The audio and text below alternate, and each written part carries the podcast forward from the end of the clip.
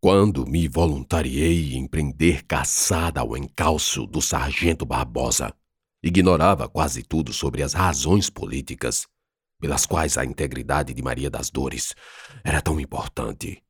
Sabia só que um poderoso homem com um apelido canino, o tal Totó, era inimigo de outro, o chamado coronel Abílio Voney. Só isso. E não obstante, fui Escrevendo aqui, todavia, cumpre-me o dever de situar o contexto, que só soube muito depois de comissionado para o resgate. Eis então um sumário narrativo mequetrefe. Em 1831, Dom Pedro I abdicou do trono e vazou do Brasil. Deixou Pedrinho com seis anos e um bando de velhos para reger o império. Esses regentes receavam insubordinação do exército brasileiro, infestado de ingleses e portugueses nas patentes altas. Daí criaram a Guarda Nacional, permitindo que, nos municípios que tivessem mais de mil soldadinhos, pudessem se criar uma legião. Não era de demônios, mas seus chefes eram quase isso, ou seja, os ditos coronéis, que pululam as origens do coronelismo. Abelho Voney tornou-se um deles, quando recebeu de Campos Sales, em 1903, a patente de tenente-coronel da Guarda. Já o Totó era o Antônio Ramos Caiado, e esse era cheio dos apelidos porque descobri que ainda o chamavam de Totó Brabeza. Era o bichão mesmo. O Totó Brabeza chegou ao poder em Goiás através de outros meios, combinando ascendência oligárquica, formação jurídica e controle de um jornal. Em 1921, era senador, inimigo político do grupo do Coronel Abílio e em 1919 foi acusado de precipitar um dos fatos mais chocantes daquela região, precisamente em São José do Duro. Peço perdão de antemão aos parentes que porventura não concordem com essa versão. Estão no seu direito, mas eu sou só a boca que a verdade se serve para falar. Os eventos predecessores da derrama sanguínea começaram quando um tal de Vicente morreu assassinado pelo cunhado. Aí, como só quem morre é quem se lasca, a família logo correu para adiantar o inventário e dividir os bens do defunto. Nesse tipo de processo, tem um tributo que se paga com base no valor do patrimônio do de cujo agitur. Eu sempre quis escrever algo de direito para falar latindo e ninguém entender nada. Pois bem, nesse meio tempo, um fiscal de renda chamado Sebastião, que era concunhado do coronel Abílio, impugnou o processo, travando tudo. Dizia o fiscal que ali tinha sonegação, isto é, o valor do tributo a ser recolhido pela família deveria ser maior do que aquele que constava nos autos. Nisso, o juiz de direito do processo acatou a imputação, aceitando a alegação de sonegação fiscal. Acontece que o Vicente, o que morreu, era amigo do coronel Abílio e a família, que aguardava a herança, sabendo da amizade dos dois, foi pedir ao manda-chuva para destravar o processo. O coronel, por sua vez, pensou que o concunhado, Sebastião, o fiscal, iria lhe fazer o favor de rever a impugnação. Quebrou a cara, porque Sebastião não moveu uma palha. Então o coronel Abílio ficou danado e resolveu entrar no fórum, armado até os dentes, para recorrer da decisão. O rebuliço chegou à capital e o Totó Brabeza ficou mais brabo ainda. Foi quando o presidente de Goiás, João Alves de Castro, aliado de Totó, designou um juiz boca-quente, de nome forte, o doutor juiz de direito Celso Calmon Nogueira da Gama, para impor ordem na localidade de São José do Douro. O juiz Celso, por sua vez, levou aproximadamente 60 homens armados, todos da milícia estadual, chegando à cidade e não encontrando os autos do processo, extraviados pelo próprio coronel Abílio. Foi então que uma sucessão de mandos e desmandos, atritos, insultos, escaramuças, de todas as formas e de todos os lados, levaram ao inevitável confronto armado, onde o pai do coronel Abílio Voney morreu pelas mãos da polícia de Goiás. Mas o pior não foi isso.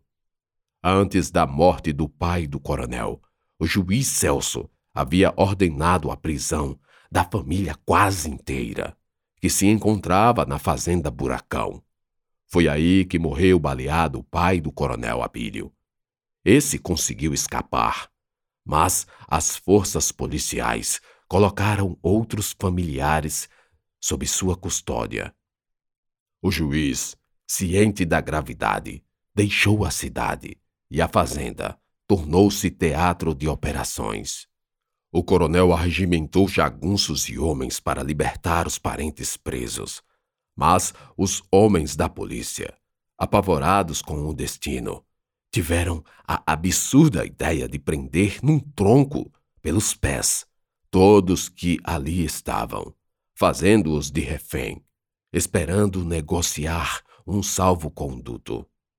Deu tudo errado, e os nove parentes do coronel Abílio foram executados, enquanto presos pelos pés, numa tora de madeira. É curioso que o coronel mantivesse na fazenda um tronco, usado para prisão de negros cativos, e esse mesmo instrumento nefando tenha sido a expressão de uma desgraça em sua família. Ana, Ana! Cheguei arquejando a mandíbula de tão cansado tamanha a carreira que dei para o local onde havia me fixado com Ana. Apenas alguns poucos se refugiavam da vila de posse, e a maioria das casas estava ocupada pelos próprios moradores. Então eu e Ana acampamos como de costume, nas barracas improvisadas. Que foi? Ela perguntou assustada com minha chegada inesperada, e daquela forma. Estava com tia Maria, as duas parolando coisas que não me interessavam. Precisamos buscar o sargento Barbosa. Por quê? Não sei bem, mas a menina que ele carregou é de família importante. Eu me voluntariei. Vamos, ajuda aqui a preparar esses cacarecos para irmos. Falei enquanto ajuntava ferramentas que atribuía necessárias. Vós Mercê tá variando? Ana perguntou. Parei o que fazia e finquei os olhos nela. Aliás, nelas. A velha, com os olhos de nata, também me observava. Careguinho valente! Cala-te!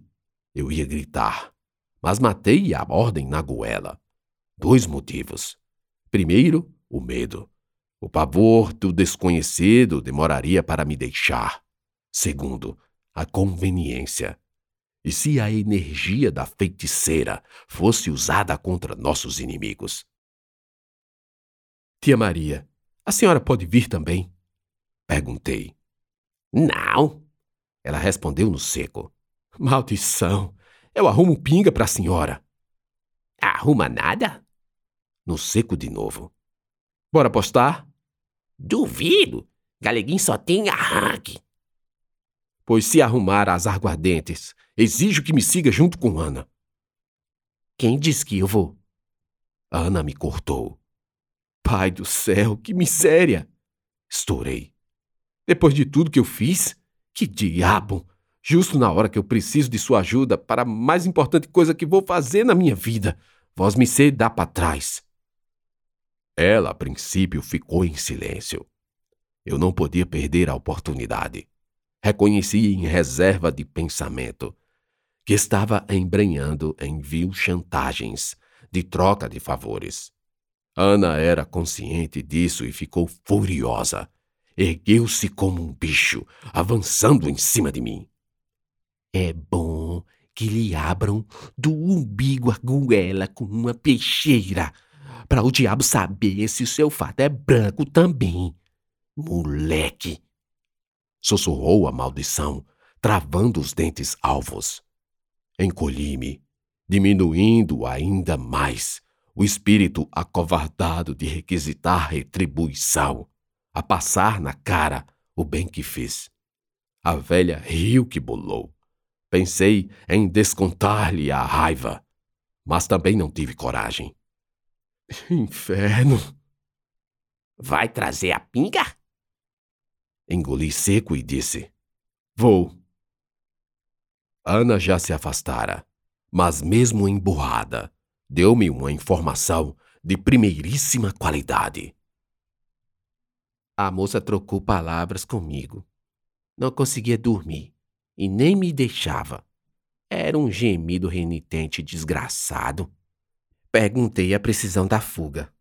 E ela disse que o noivo ia pedir ao seu pai a sua mão em casamento. Então eles foram para casa? É, acho que sim. É um lugar chamado Barreiras, segundo ela. Parei e pensei no que precisaria: croqui ou mapa, armas e alguma munição, montaria. Pediria em troca da pista a liderança do piquete, formado por mim, Ana e tia Maria. Pouco demais. Não vão confiar. Refleti e comecei a elaborar desculpas. Inútil. Precisava de mais voluntários. Quem? Meu camarada mais próximo era exatamente o Sargento Barbosa. Devo confessar aqui que também me vi num grupo em que dois terços eram mulheres. Tia Maria, a senhora conhece mais alguém que pode vir com a gente? Não, galeguinho. Ela falou e sorriu com a gengiva nua, a debochar da minha cara frustrada. Será que Alzira não topa? Ana sugeriu. Uma luz no fim do túnel. Alzira era uma potreadora da coluna. Começou em um fogão e pouco depois já estava fazendo parte de piquetes de exploração. Eu a avistara parcas vezes, mas em todas me admirei pela proeminência com que a Amazona desfilava no acampamento. Montada num cavalo baixeiro, arma em punho, paramentada no couro, com chapéu, gibão, punhal e bota. Mas até ali, a vida não tinha sido fácil para ela. O exército não aceitava mulheres. A coluna também não. Pelo menos Prestes não queria. Mas elas viviam entre nós e eram suportadas pelos chefes. Incontáveis vezes a violência as vitimava e algumas eram mortas pelos próprios companheiros da marcha.